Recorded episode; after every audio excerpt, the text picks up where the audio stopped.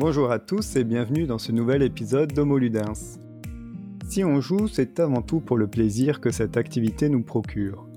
Le fait de jouer pourrait-il alors améliorer notre bien-être? Pour en discuter, je suis ravi d'avoir avec moi Elsa Bredusseau, psychologue clinique et créatrice du blog Lutipsy. Bonjour Elsa. Bonjour. Merci de m'avoir invité. Je t'en prie. Alors, j'ai dit en introduction, tu es psychologue clinique. Est-ce que tu peux nous expliquer en quoi consiste ton travail? Oui, euh, en fait, effectivement, psychologue clinique, qu'est-ce que ça veut dire? C'est que, bon, j'ai le titre de psychologue de l'Ordre des psychologues du Québec, euh, je travaille au Québec. Puis, euh, clinique, ça veut dire en fait que je travaille en milieu privé dans deux centres en fait de, psychologie. Donc, je loue un bureau dans lequel je vois des clients euh, donc qui euh, consultent à la clinique. Euh, donc, il y a une différence entre le milieu public et le milieu privé. Le milieu public, c'est soit milieu hospitalier en CLSC, tandis que vraiment le milieu privé, c'est plus des, euh, des centres de psychologie ou des cliniques euh, individuelles. Donc, les gens, dans le fond, viennent euh, consulter par eux-mêmes. donc, je vois des clients qui sont des enfants, des adolescents, des adultes, et je fais également du coaching parental. Le coaching parental, c'est qu'on vient aider les enfants, mais à travers un, travail collaboratif avec les parents. Donc, je fais différentes formes d'intervention euh, selon les besoins. Donc, ça part des troubles anxieux aux troubles de l'humeur, à des difficultés relationnelles, troubles du déficit de l'attention, etc. Donc, euh, c'est vraiment intéressant de, pouvoir travailler avec différentes personnes. L'objectif reste le même, c'est l'intervention vers le mieux-être, puis d'aider dans le fond dans le fonctionnement et le bien-être des gens. Est-ce que tu es spécialisé dans le traitement d'une pathologie en particulier? j'ai beaucoup orienté ma pratique vers les troubles anxieux. donc, autant enfants, adolescents, adultes.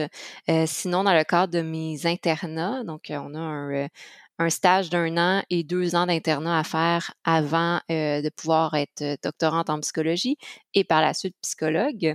Donc, euh, dans le cadre de mes internats, je me suis spécialisée aussi dans tout ce qui est le trouble du déficit de l'attention avec ou sans hyperactivité. donc, je travaille dans ce sens-là.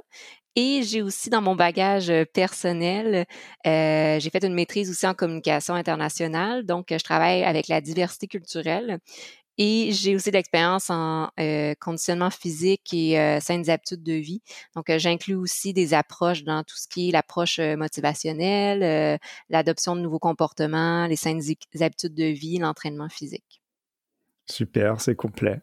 oui, c'est tous mes intérêts que je combine ensemble dans, dans l'intervention clinique. Et en plus, en parallèle, donc tu tiens un, un blog qui s'appelle Ludipsy, sur lequel on peut retrouver euh, des articles, un podcast et des vidéos sur l'utilisation du jeu en santé mentale. Mmh Alors, qu'est-ce que ça signifie santé mentale? Oui, ben, c'est intéressant parce que je ne l'ai naturellement pas nommé, mais en fait, euh, un autre passion, c'est justement les, les jeux, euh, les jeux, la ludification. Puis ça, je l'inclus en santé mentale. Santé mentale ici, qu'est-ce que exactement, qu'est-ce que c'est? Quand on parle de santé mentale, on peut voir quelque chose de gros. souvent, c'est associé un peu à ces préjugés-là que santé mentale égale être fou, avoir des grosses problématiques. Mais dans la santé mentale, on peut aussi parler de bien-être, bien-être général. Santé mentale, c'est on fait un peu la comparaison avec la santé physique.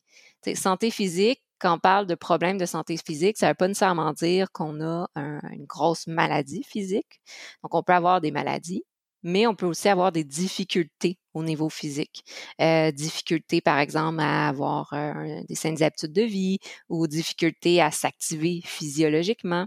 Mais c'est un peu la même chose au niveau de santé mentale, c'est que ça va sur un continuum autant de euh, je me sens un peu morose, j'ai la difficulté à gérer mes émotions, autant qu'on peut aller jusque dans le pathologique. Donc, le pathologique, si on parle vraiment de problèmes de santé mentale, des, des, troubles diagnostiques comme troubles anxieux, troubles de l'humeur, autant qu'on peut aller dans des, des troubles plus neurologiques comme par exemple la schizophrénie ou des problèmes de bipolarité, bon, etc. Donc, il y a comme vraiment un large continuum quand on parle de santé mentale, mais c'est important de comprendre que, exemple en niveau clinique, quand les gens viennent consulter, ça peut être pour des remises en question existentielles, pour des difficultés dans la relation de couple, autant qu'effectivement, ça peut être dans des cas où est-ce qu'il y a euh, de la bipolarité, de la schizophrénie ou autre. Donc, vraiment comme un continuum, santé mentale, ça inclut tout ça. Et alors, euh, pourquoi as-tu souhaité euh, commencer ce blog Ludipsy qui te permet de rejoindre le jeu avec la santé mentale? Mmh c'est une bonne question. Donc en fait, quand j'ai fait mon bac en mon baccalauréat en psychologie, je je me suis toujours intéressée à tout ce qui est les phénomènes de groupe les phénomènes de de culture et de sous-culture, et je trouvais que dans mon bac en psychologie, j'avais pas vu assez cet aspect-là. C'est très concentré sur l'individu à part entière. Donc, euh, je décide de faire une maîtrise en communication pour aller chercher vraiment cet aspect-là un peu plus macro, biopsychosocial.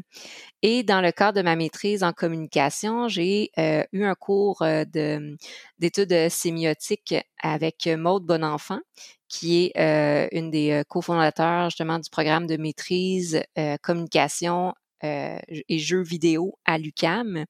Euh, bon, à ce moment-là, la maîtrise n'existait pas encore. Elle a été créée un an après euh, mon inscription. Donc, sinon, j'aurais été dans cette maîtrise. Mais dans tous les cas, j'ai quand même pu, à travers le cours d'approche sémiotique, voir un peu plus le lien qui se fait justement entre la santé mentale, le bien-être et la sous-culture qui est en fait la, sculpture des jeux, la ludification, l'univers de gamification ou de ludification en français. et c'est là que ça a commencé à germer un peu dans ma tête de voir, OK, comment est-ce qu'on peut étudier et même intervenir, travailler éventuellement avec le bien-être mental, la santé mentale et l'utilisation de la ludification, donc des processus de, euh, de jeu à travers l'intervention, mais aussi à travers les jeux eux-mêmes. Donc, ça a commencé à germer à la maîtrise. Par la suite, bon, j'ai fait mon doctorat en psychologie, je me suis orientée plus sur une autre approche. Euh, j'ai travaillé un peu plus sur le concept de dominorité, donc les minorités sexuelles et culturelles, euh, qui a un autre intérêt. Puis, c'est vraiment à la fin de mon doctorat, euh, avec le confinement, que j'ai eu le temps et l'énergie de pouvoir concrétiser un peu plus ce projet-là qui germait dans ma tête depuis la maîtrise. Et là, je me suis dit, bon, ben c'est le moment, j'avais du temps, j'avais de l'énergie, euh, j'ai décidé de me lancer un peu plus dans ces questionnements-là. Et l'objectif principal de la plateforme Ludipsy, euh, bon, au départ, c'était vraiment un blog pour partager des articles euh, de, vulgarisation, euh, d'informations sur justement les relations entre la ludification, les jeux vidéo, les jeux de société, les jeux de rôle et la santé mentale. Puis graduellement, ça l'a grandi en podcast avec des collaborateurs, donc avec des joueurs, avec des intervenants en santé mentale qui utilisent le jeu, avec des créateurs de contenu qui intègrent des concepts de santé et de bien-être, etc. Et c'est devenu une plateforme vraiment un peu plus interactive sur laquelle j'essaie de vraiment faire euh, du réseautage, créer des relations euh, sociales et collaboratives et professionnelles entre les différentes personnes impliquées dans l'univers du jeu. Euh, et là, c'est vraiment intéressant. Donc, il y a plusieurs personnes qui collaborent, il y a des gens qui écrivent des articles, des personnes plusieurs personnes collaborent, euh, notamment toi, euh, dans les podcasts, donc euh, à l'international. Donc là, c'est rendu vraiment intéressant, vraiment d'aller mélanger les différents savoirs à l'international au niveau de, du jeu et de la santé mentale et du bien-être. Et alors, à travers les études que tu as suivies, et puis ta pratique professionnelle, est-ce que tu as vu des avantages à l'utilisation du jeu en psychologie clinique? Les avantages à l'utilisation du jeu, oui. Oui, effectivement. On peut l'observer. Bon, la, réponse un peu facile, c'est de voir tous les bienfaits que ça a au niveau de l'intervention avec les enfants. Donc là, ici, je vais parler plus spécifiquement d'intervention individuelle parce que pour le moment, je ne fais pas d'intervention de, de, groupe. Euh, éventuellement, avec le, déconfinement et autres, euh, c'est un objectif à long terme. Mais disons, au niveau des enfants, déjà l'utilisation du jeu euh, ou de la ludification, ça permet de vraiment favoriser la création d'alliances thérapeutiques qui est essentielle à l'approche thérapeutique. Donc, pour vraiment intervenir avec un enfant, travailler sur des éléments, ben, il faut qu'il y ait une bonne relation. Et cette relation-là, parfois, peut être difficile parce qu'il y a certains jeunes qui, ont une anxiété, de la gêne, et il y a certains jeunes aussi qui consultent depuis qui ont consulté plein de professionnels, que ce soit des orthopédagogues, des euh, travailleurs sociaux, des psychologues, des psychanalystes, euh, des euh, psychiatres, etc. Donc, à un moment donné, ça peut être utile pour eux de créer un lien de confiance. Et le jeu, c'est vraiment un bon outil de, de communication puis de confiance. Donc, il y a cet élément-là. Il y a également les jeux, ça permet de venir travailler observer en fait certaines dynamiques sociales, la communication, l'empathie, le partage, la collaboration. Il y a certains jeunes qu'on va voir que, oh, hmm, difficile pour eux de perdre. Certains jeunes qui vont modifier les règles, mais est-ce que là c'est un aspect créatif ou c'est parce que justement ils veulent pas perdre, fait qu'ils vont essayer de tricher d'une certaine manière? Donc on observe vraiment différentes habiletés sociales et interpersonnelles à travers le jeu avec les enfants. J'utilise aussi le jeu comme outil de communication et pour favoriser les liens familiaux. Donc souvent, je, recommande certains jeux à jouer à la maison en famille pour venir travailler différentes habiletés comme l'empathie, comme l'écoute, le travail collaboratif. Il y a plusieurs jeux coopératifs qui permettent de travailler des habiletés de, collaboration avec les enfants. Plus un travail qui se fait autant chez les parents que les enfants, c'est vraiment intéressant. Euh, D'un fois, on joue aussi petits moments où est-ce que les parents et les enfants jouent en séance. Puis là, j'observe, puis là, je vois un peu la dynamique qui est mise en place. Et finalement, ben, il y a avec les adultes, bien sûr. Pour le travail, l'intervention avec les adultes, c'est un peu plus compliqué, un peu plus complexe parce que, bon, je nommais que je travaille beaucoup avec les personnes avec troubles anxieux et souvent, qu'est-ce qui est mis de l'avant, c'est que il y a une difficulté à être dans le lâcher prise et le plaisir. Donc, le jeu, c'est pas quelque chose qui vient naturellement. On on peut pas, dès les premières rencontres, dire OK, ben là, on va gérer l'anxiété en jouant. Donc, il y a comme un blocage naturel à ce niveau-là. Et c'est vraiment plus facile avec des gens qui sont déjà enclins à l'utilisation du jeu donc, euh, les, gens qui s'auto-identifient comme gamers. Donc, déjà, il y a une approche, un lien de confiance qui se crée. C'est plus facile d'intervenir en utilisant le jeu. Mais sinon, graduellement, pour travailler avec, travailler, excuse-moi, un peu plus avec l'anxiété de performance, j'utilise aussi le jeu, euh, le lâcher prise, puis la, prise de moment de temps personnel euh, pour vraiment venir gérer un peu plus l'anxiété. D'accord, donc c'est plus de l'utilisation du jeu comme outil qui va t'aider à entrer en relation avec les gens, à créer des, un cadre favorable. Mmh pour l'instant, on ne parle pas encore d'utilisation du jeu pour traiter une pathologie. un peu plus avec l'anxiété, en fait. Si je pourrais nommer une pathologie qui se travaille bien avec l'utilisation du jeu, c'est justement l'anxiété. Donc, l'anxiété se travaille bien avec l'utilisation du, design de jeu, le contexte un peu du jeu. Il n'y a pas des jeux en particulier, donc des jeux sérieux que je connais qui vont vraiment bien traiter l'anxiété, mais c'est plus vraiment de le concept de ludification, donc de s'amuser et d'associer le plaisir pur et simple. Parce qu'on s'entend que dans les jeux, que ce soit un jeu de société ou un jeu vidéo, euh, l'important et l'élément central d'un jeu, c'est d'avoir du plaisir. Et c'est cet élément-là qu'on veut vraiment faire ressortir à travers différents éléments. Ça peut être à travers un jeu vidéo, un jeu de société, mais ça peut être aussi à travers transformer un moment de sa vie en mettant l'accent pur et simple sur le plaisir et créer cet événement-là de vie comme un jeu. Le meilleur exemple, c'est que j'utilisais les concepts du jeu, donc de la ludification, avec des, des parents, surtout des parents qui ont pas le temps, ils prennent pas le temps pour eux, beaucoup axés sur leurs enfants, le bien-être, les responsabilités ménagères, les tâches, responsabilités en général, etc.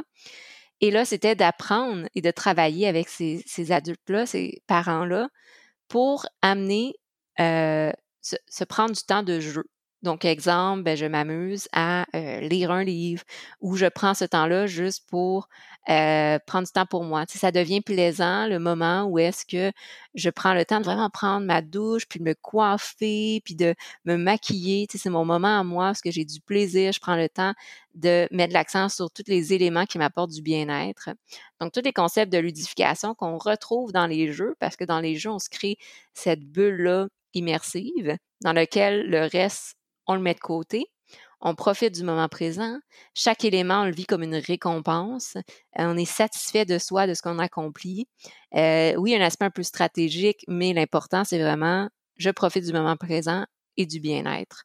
Donc, c'est de ressortir un peu cette mécanique-là du jeu à travers la ludification, puis vraiment le mettre en place dans des événements de vie, des principes de vie, autant dans l'individuel qu'avec les enfants aussi. Donc, dans la relation avec les enfants, par exemple, ou même dans des relations de couple, c'est de ramener le plaisir au centre. Donc, la ludification, puis de même trouver les relations interpersonnelles sous forme de jeux et d'activités ludiques. Est-ce que tu arriverais à nous donner un, exemple qui serait un peu concret? Alors, pas forcément un exemple réel, mais quelque chose que tu inventes et pour nous expliquer comment est-ce que ça pourrait être mis en place? Oui, oui. C'est sûr que là, ça paraît dit de manière très, très simple, mais c'est un, long processus qui, se met en place. Mais disons, en, de manière très brève, par exemple, disons une personne qui a un trouble d'anxiété généralisée. Euh, donc, une personne qui a tendance à avoir de la difficulté à profiter du moment présent parce qu'elle est constamment euh, préoccupée par l'incertitude, l'inconnu. Elle va beaucoup être axée sur le futur. Qu'est-ce qui va se passer demain? Est-ce que j'ai oublié telle chose? C'est important que je fasse telle chose? Bon, etc. Donc, un élément qu'on veut travailler avec le trouble d'anxiété généralisée, c'est la capacité, bien sûr, à ne pas tomber dans les pensées envahissantes et à se couper du futur pour s'ancrer dans le moment présent. L'ancrage dans le moment présent, c'est souvent difficile pour ces personnes-là parce que justement, il y a la peur de l'incertitude. Et cette peur-là de l'incertitude va les pousser à faire ce qu'on appelle la surplanification. Euh, ça veut dire à prévoir leur semaine d'avance, à euh, planifier dans les moindres détails leur, euh, leur horaire. il n'y a, pas de, a pas de plage et de manœuvre à l'imprévu ce qui fait en sorte que souvent, ça va nuire à les relations interpersonnelles dans le couple ou avec les enfants parce que tout est planifié au quart de tour, à la minute près. Et c'est des personnes, de ce que j'observe en clinique, qui ont beaucoup de difficultés à, à bien profiter des moments avec leurs enfants parce qu'ils vont être constamment en train de se préoccuper d'autres choses. Donc, en fait, quelque chose que je travaille avec ces parents-là, c'est de mettre en place des petits moments donc, ça peut être un 15 minutes pour commencer, puis là, graduellement, on augmente, mais un 15 minutes dans lequel, justement, l'objectif pour eux, c'est d'arriver le plus possible à profiter de ce 15 minutes-là dans le moment présent avec leur enfant, d'être dans le plaisir. Et là, ça peut être à travers l'utilisation de jeux. Donc, des jeux euh, qu'on va y aller qui ne sont pas trop encadrés non plus, euh, ça peut être un jeu créatif, l'utilisation de, Lego, euh, ça peut être le dessin ou ça peut être un, jeu coopératif avec leurs enfants. Donc, rien de compétitif ici, on va être dans le pur plaisir. Et dans lequel il n'y a pas de cadre, il n'y a pas de, temps de structure. Donc, le but, c'est de s'amuser.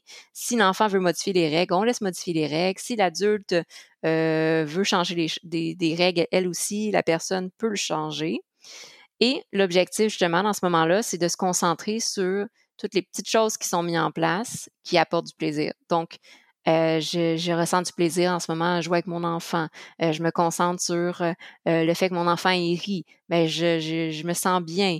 ah non, là, je commence à me préoccuper de telle chose, je me ressens sur le plaisir que le jeu m'apporte. donc, ça peut être à travers, comme j'ai dit, l'aspect créatif ou vraiment utiliser un jeu. ça peut être un jeu vidéo, un jeu de société, dans lequel on prend ce moment-là, puis vraiment le jeu devient l'élément qui nous aide à gérer notre anxiété puis à être ancré dans le moment présent. On se ressent sur le jeu et on se ressent sur la relation avec l'enfant, par exemple. Donc, ça devient non seulement un moment de communication, de partage avec l'enfant, mais ça devient un, médium pour aider à gérer les pensées envahissantes. Mmh et cette séance de jeu, c'est quelque chose qui se passe du coup euh, à la maison ou en séance avec toi? Oui, à la maison. Donc ça, c'est des éléments que euh, en séance, on fait la préparation, on vient travailler sur, euh, bon, identifier, c'est sûr que la prise de connaissance, on identifie qu'est-ce qui est problématique, on identifie les traits de personnalité sous-jacentes, le trouble diagnostic, euh, et après, on fait de la préparation à ce qu'on appelle l'exposition. L'exposition à l'anxiété, ça veut dire qu'on va s'exposer à vivre de l'inconfort parce que c'est inconfortable pour une personne avec un trouble d'anxiété généralisé ou de l'anxiété de performance, ça peut être très anxiogène de ne rien faire, entre guillemets. Et là, si je lui demande de jouer, ben, c'est difficile pour cette personne-là. Donc, je la prépare, on se prépare mentalement à ça. Et après ça, ben, c'est de pratiquer concrètement à la maison. Puis on fait des retours en rencontre là-dessus. On identifie qu'est-ce qui a moins bien été. Est-ce que tu as été capable de le mettre en place? Euh, non, OK, c'était trop difficile. OK, peut-être un cinq minutes ou on le pratique plus souvent ou peut-être on change le, jeu qu'on va utiliser pour, euh, pour s'immerger. Peut-être que c'était déjà un jeu qui rendait la personne anxieuse. Donc là, on va changer le médium. Donc, ça se fait mmh. euh, à la maison, les séances. Et du coup, effectivement, tu parlais du, choix du jeu. Comment est-ce que comment est-ce que ça se passe? Est-ce que tu proposes une série de jeux que tu as déjà identifiés qui peuvent procurer du plaisir à des personnes anxieuses? Mmh Donc, en fait, je pars toujours pour commencer de, des jeux qui sont présents chez les, les personnes, mmh. enfants, parents, adultes. donc, je pars de leur bagage de jeu euh, parce que euh, c'est toujours plus facile comme ça que d'aller dire aux parents d'aller acheter des jeux. Donc, euh, je pars de leur bagage de jeu. parfois, il y a quand même des bons jeux, parfois non. sinon, par la suite, ce que je recommande, c'est des jeux qu'on va nommer. Il y a, des je pense au Québec et en France, il y a comme une, une série, il y a les jeux de la compagnie Placotte, qui sont des très bons jeux pour travailler au niveau psychoéducatif. Donc, c'est des jeux qui déjà ont un, une intention un peu plus de travailler les habiletés euh, sociales, communicationnelles. Euh, par exemple, je travaille beaucoup avec les, les enfants d'à peu près 8 ans euh, avec le jeu qui s'appelle Impro Social. Donc ça, c'est un jeu de travailler un peu plus l'empathie, les habiletés de communication, puis de compréhension des besoins. Euh, donc ça, c'est ça, je, ce que je divague un peu, là, mais juste pour dire, ça, c'est l'intervention que je fais avec les enfants en rencontre. On joue au jeu, puis après ça, euh, c'est des mises en situation. Exemple, euh, je sais pas, mon, mon frère me, me, vole mon, me vole mon, euh, mon chocolat chaud, qu'est-ce que je fais? Est-ce que je, je, le frappe? Est-ce que je le dis à mes parents? Est-ce que. Puis là, il y, a, différents. On peut. L'enfant peut répondre à la question. Puis il y a différentes options. il peut répondre de la bonne manière, il peut répondre d'une manière euh, immature, il peut répondre d'une mauvaise manière. Puis là, à travers ça, après ça, je fais des retours avec eux de dire OK, mais là, qu'est-ce qui se passe plus à la maison? Est-ce que tu réponds plus de cette manière-là ou cette manière-là? Ça fait de la sensibilisation, puis ça permet de voir les, relations. Donc, ça, c'est des jeux qui sont déjà à but éducatif que j'utilise. Il y a aussi Gladius, la compagnie Gladius qui sont qui ont parti des jeux aussi au niveau un peu plus éducatif. Je pense que c'est la chasse aux bestioles et la Mmh, l'usine de bonbons, quelque chose comme ça. Je me souviens plus du deuxième, mais qui sont des jeux qui peuvent être utilisés avec les enfants en séance. Sinon, avec les adultes, c'est ça. Je recommande quand même les jeux placotes sont vraiment intéressants au niveau euh, éducatif. Mais sinon, il y a plein d'autres petits jeux euh, qui peuvent être utilisés. Je recommande surtout des jeux euh, coopératifs. Donc, le, l'objectif principal ici n'est pas de gagner, c'est vraiment de collaborer pour pratiquer plein d'habiletés interpersonnelles avec les, les, les parents.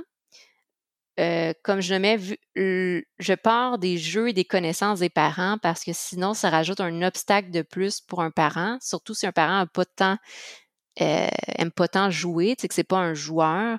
Ça devient un obstacle de plus après ça, qu'ils doivent acheter un jeu, qu'ils doivent apprendre un nouveau jeu, qu'ils doivent après l'enseigner à son enfant. souvent, les parents se découragent avant ça, puis c'est pas mis en place. Donc, il faut vraiment y aller avec la simplicité, sinon, euh, c'est pas mis en place comme exercice. Oui, je te rejoins là-dessus. Et mmh euh, comme tu parles d'obstacles, est-ce que les même des gens qui ont des jeux chez eux, est-ce qu'ils sont ouverts à cette démarche? Est-ce qu'ils se disent que c'est une pratique qui va les aider ou est-ce qu'ils sont plutôt surpris quand tu leur proposes de, jouer chez eux? oui, surpris, je pense, et je pense que c'est une bonne réponse. je considère, tu me diras ce que tu en penses, mais qu'il y a encore beaucoup de préjugés par rapport au jeu lorsque un enfant est rendu en haut de 12 ans, disons. et surtout chez les adultes, le jeu est perçu un peu comme un, juste un passe-temps ou vraiment juste comme une perte de temps parfois. Donc, l'utilisation du jeu, c'est encore un processus qui a travaillé au niveau de la sensibilisation, puis vraiment des effets positifs sur l'intervention. Euh, il y a beaucoup de personnes qui comme je le mets, voient ça comme une perte de temps. Ou il y a beaucoup de, personnes qui me disent, ben j'ai pas le temps de jouer, euh, parce qu'effectivement, c'est des parents euh, ensemble ou séparés qui ont quatre enfants. Les enfants ont des cours le soir, il faut préparer le souper, il faut aller euh, faire la vaisselle, euh, aller faire l'épicerie. Après ça, ben, c'est l'heure de coucher les enfants. Là, il y a beaucoup d'enfants qui veulent pas se coucher, donc toute la routine du dodo. Après ça, ben, les parents ont à peine du temps pour eux. Donc effectivement, c'est euh, souvent les parents voient ça comme Ouf, OK, là, vous voulez qu'on prenne du temps pour jouer en plus dans tout ça. Donc, mmh. souvent, c'est perçu comme euh, quelque chose de difficile à mettre en place dans, l'horaire de vie. Par contre, les effets positifs que ça apporte sur la qualité de la relation, sur vraiment travailler la communication, les moments euh, particuliers privilégiés avec les enfants, parents-enfants, c'est tellement positif que euh, c'est sûr que c'est dans l'idéal, quand c'est possible, c'est recommandé aux parents. Par contre, effectivement, je suis leur, rythme euh, parce que oui, c'est difficile dans les horaires des parents d'avoir du temps vraiment pour euh, avoir des moments de qualité avec leurs enfants. Euh, donc, on essaye de créer ces moments-là, mais parfois, il y a plein d'obstacles qui, qui rendent ça impossible. Mmh. donc, tu as effectivement remarqué des améliorations de l'état anxieux de ces personnes lorsque tu leur proposes de jouer? Mmh Effectivement. Donc là, bon, si on parle pour les enfants, relation parent-enfant, les éléments que j'observe le plus, c'est l'amélioration de la qualité de la relation. Donc, l'empathie parent-enfant et l'habileté de communiquer certaines émotions. Ça, c'est ce qui ressent le plus de positif dans le jeu, dans l'interaction du jeu. Et chez les adultes, c'est un peu plus justement dans l'utilisation du jeu comme outil dans l'ancrage dans le moment présent, donc de se laisser moins envahir par les pensées anxiogènes et la capacité aussi à prendre du temps pour eux dans le plaisir et le bien-être. Ce qui, vite de même, ça, sonne très facile, mais chez les personnes qui ont l'anxiété de performance, l'anxiété généralisée, euh, de l'épuisement ou des difficultés euh, avec des symptômes dépressifs, c'est très difficile d'être dans le plaisir de prendre du temps pour soi. Donc ça, c'est une immense victoire quand quelqu'un arrive et me dit, ben j'ai réussi à prendre du temps, j'ai réussi à m'amuser, j'ai joué cette semaine. Ouais, super. Eh ben, du coup, euh, on va arriver un peu à la fin de notre échange. Est-ce que euh, tu peux nous parler de tes futurs projets ou des futurs projets de Ludipsim Peut-être que ça va ensemble.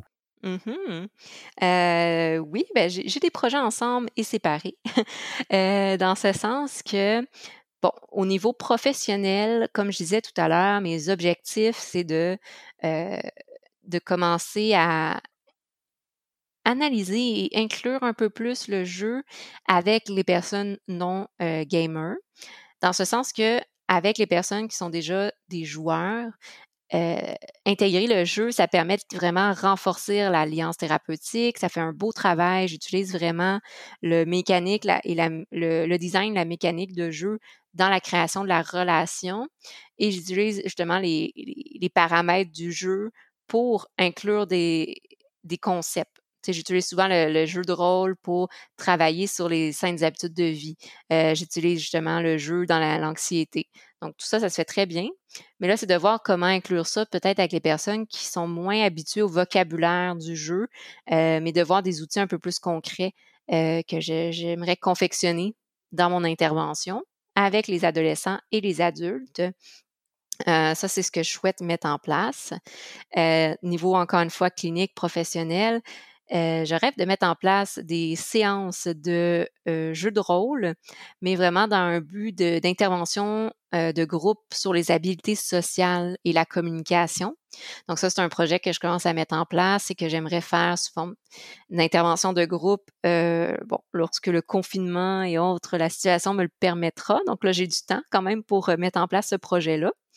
Euh, donc là, ça serait sûrement au niveau peut-être plus euh, académique, scolaire et euh, public, où je vais voir si ça se, se créer au niveau privé. Sinon, bon, je continue ma formation aussi au niveau privé pour encore plus me perfectionner. Ça, c'est de, mon côté. Puis au niveau vraiment de l'UDIPSY, euh, qu'est-ce qui se passe dans le, futur? Bon, en ce moment, je mets en place différents petits projets collaboratifs euh, pour, encore une fois, l'objectif, c'est vraiment de faire en sorte que ça vienne une plateforme d'échange collaboratif entre différents gens de différents milieux du jeu. Je mets en place prochainement un projet, ça s'appelle la, place des femmes dans le jeu, parce que ça reste que c'est un, domaine qui est assez masculin de ce que j'observe. Il n'y a pas beaucoup de créateurs de contenu, de concepteurs de jeux qui sont des femmes ou qui s'identifient comme femmes. Donc, je ne vais pas faire de discrimination ici. donc, en fait, je commençais à interviewer des gens, euh, des femmes euh, ou des personnes qui s'identifient comme femmes, qui sont dans le domaine pour faire ressortir un peu leur implication. Puis sinon, euh, j'essaie de mettre en place des analyses de jeux pour vraiment comme partager aux gens qu'est-ce que les jeux peuvent apporter. Donc, la mécanique, le design de jeu, les différents styles de jeu, qu'est-ce que ça peut apporter au niveau de la, du bien-être et de la santé mentale. Donc, c'est ce que je mets en place sur euh, la plateforme Ludipsy. Super. Ah, tu as un agenda bien, bien chargé.